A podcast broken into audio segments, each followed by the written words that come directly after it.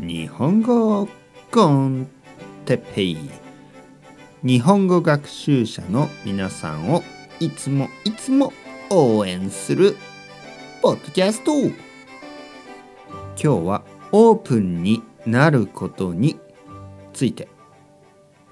オープン。オープンですか皆さん。はい皆さんこんにちは。日本語コンテッペイの時間ですね。元気ですか？僕は元気ですよ。今日はオープンになることについて少し話そうと思います。オープン。オープンというのはもちろんオープンマインディッドのことですね。皆さんはオープンな人たちですか？それともあまりオープンじゃないですか？うん。まあ皆さんはオープンな人たちだと思いますね、えー、日本語を勉強してますね。日本語を勉強しているということは皆さんはオープンな人たちですね。多分。ね。なぜかというと日本の日本語外国語ですね。他の国の言葉ですね。皆さんの国の言葉じゃないですね。うん。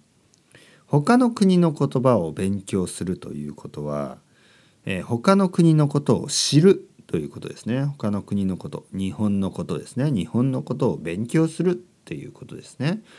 他の国のことに興味があるということですね。他の国のことを知りたいと思っているということですね。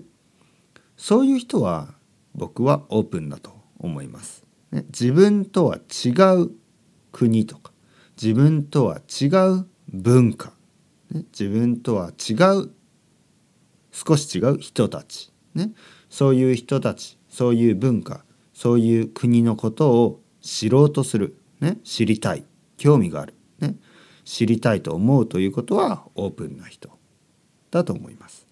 うん、他にも例えば僕は男ですね。僕は男だけど女の人のことをね、えー、理解しようとする、ね、理解というのは分かろうとする。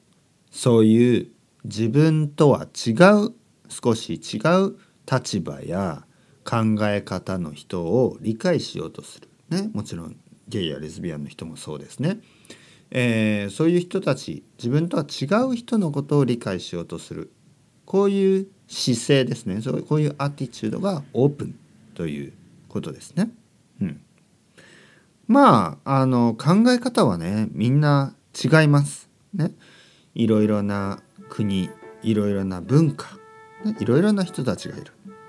だけどやっぱりその人たちのことをね理解しようとする、ね、そういうアティチュードがやっぱり大事ですね。というわけで、えー、語学学習、ね、外国語の勉強は、えー、僕たちを今よりねもっともっとオープンにしてくれます。ね、僕はこれは素晴らしいことだと思いますね。